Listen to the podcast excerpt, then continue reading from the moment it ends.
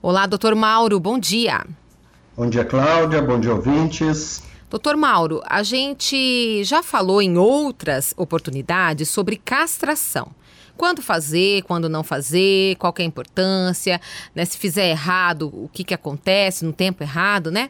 E a gente recebeu aqui na CBN uma pergunta de um ouvinte que fez uma observação. Ele disse que tinha uma, tem uma cachorrinha, castrou ela, acredita que no momento certo, mas depois da, disso, ela faz xixi com a perninha levantada na casa inteira.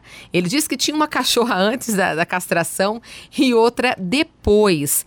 Por que, que isso ocorre? Porque a gente tem esse. A gente percebe isso nos, nos cães é, machos, né? Hum, isso é, é, o que a gente acha, tá? Ah. Uh, o hábito de levantar a perna pode ser do macho ou da fêmea, tá? Uh, muitas vezes, quando o macho não levanta a perna, as pessoas acham que ele não é bem macho. Tá? Sim. É. É, então, Mas pode ocorrer, levantar... né? Pode ocorrer é? também. Ele pode não levantar a perninha. Pode não levantar, tá. pode ter filhinhos, sem problema nenhum. Ah, é, é uhum. E, por exemplo, eu vou contar, antes de responder especificamente o cliente, eu tenho uma cachorrinha que ela só faz xixi de perninha levantada tá? Ela é castrada, tá? Ela foi castrada adulta, tá? Então o fato de levantar a perna ou não, é, não tem problema. Mas de estar tá fazendo xixi em vários pontos da casa, isso é para demarcar território. Isso não tem a ver com questão hormonal. A gente acha que tem a ver com questão hormonal. Então, eu não conheço né, a casa do, do, uhum. do ouvinte, né? Mas eu posso dizer que houve uma mudança ambiental. Tá? Alguma coisa no ambiente foi mudada e ela quer marcar isso. Tá? Uhum. E outra, quando eles fazem xixi, quando não antes da castração, ele tem um cheirinho mais forte muitas vezes. E agora esse cheiro provavelmente diminuiu. Então o que ela quer é que fique o cheiro dela nas coisas. O xixi é feito para chamar atenção, mas principalmente dizer: Isto aqui é meu. Tá?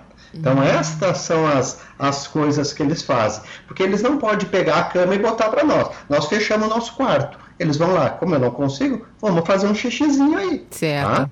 Muda então, o comportamento vezes... também, doutor? A castração de alguma maneira muda? É, ficar mais bravo ou não? Isso não tem nada a ver.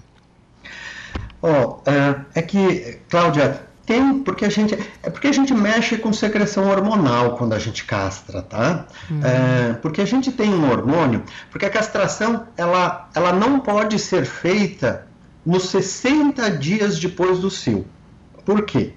Porque nós temos um hormônio chamado prolactina, que ele é, é brincando, tá? É o representante do demônio na Terra, tá certo? porque ele causa uma confusão no cérebro. Uhum, uhum. Tá? E isso às vezes demora muito a passar, tá certo? Porque eu só posso castrar esse paciente quando a prolactina está baixa. E teoricamente ela está baixa nos cães e nas gatas 30 a 60 dias depois de estar tá do cio. Na, nos cães, as gatas é mais difícil, porque elas podem entrar no cio a cada 15, 21 dias, tá? Mas nas cadelas após 60 dias. E às vezes, ah, mas eu castrei depois de quatro meses.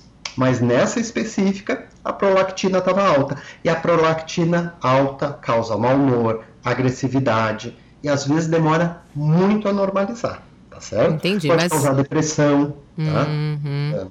Quer dizer, ele ficou triste. Ah, ficou triste por causa da castração. Não, por causa do hormônio. A castração, não. É que eu fiz, porque trabalhar com média é horrível. Então, a ciência, ela trabalha com média. Só que eu tenho que lembrar que o indivíduo, muitas vezes, está fora da média. Ou para baixo, ou para cima. E como que o cliente pode fazer isto? Tá? Porque provavelmente tem alguns horários que ela faz mais esse xixi, uhum, né? Uhum. Então é nesses momentos que ela tem que estar. Tá. Eu estou sentado no sofá assistindo televisão, eu estou comendo, é algum momento. Então nesse momento eu tenho que fazer. Eu vou dar um brinquedo, eu vou dar um talinho de alface para ela ficar roendo, uma cenourinha para que isso passe. Entendi. Certo? Tá certo. Então e aí tem produtinhos para espirrar, mas não sei se funciona muito, tá? Tá certo. Bom, essa foi uma pergunta de um ouvinte aqui da CBN. Lembrando que se você também estiver nos escutando, tiver alguma dúvida, a gente repassa aqui para o Dr. Mauro Lan e ele responde para a gente no próximo programa. É só mandar pelo WhatsApp. O nosso número é 999847272 ou mesmo pelas redes sociais. Obrigada, doutor. Obrigado, Cláudia. Obrigado, ouvintes, e até mais.